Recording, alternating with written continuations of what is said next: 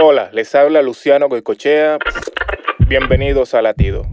En Segunda de Reyes 5 vemos a dos personas pasando algo malo. Vemos a una muchacha de Israel siendo secuestrada por el ejército sirio y a Naam, el jefe del ejército, que tenía lepra. Aunque la muchacha teniendo razones para desearle el mal a su captor, esta decide ayudarlo diciéndole que el profeta de Israel, Eliseo, podría sanarlo. Naam, ansioso por curarse, fue a Israel. Sin embargo, se rehusaba a seguir las instrucciones de Eliseo. Cuando finalmente lo hizo, fue sanado, lo cual lo llevó a proclamar que el Dios de Israel era el único Dios. Querido amigo, Dios usó dos tragedias para transformar al enemigo de Israel en un amigo. Y aunque no sepamos por qué nos suceden cosas malas, sí sabemos que Dios tiene el poder para transformarlas en bendiciones.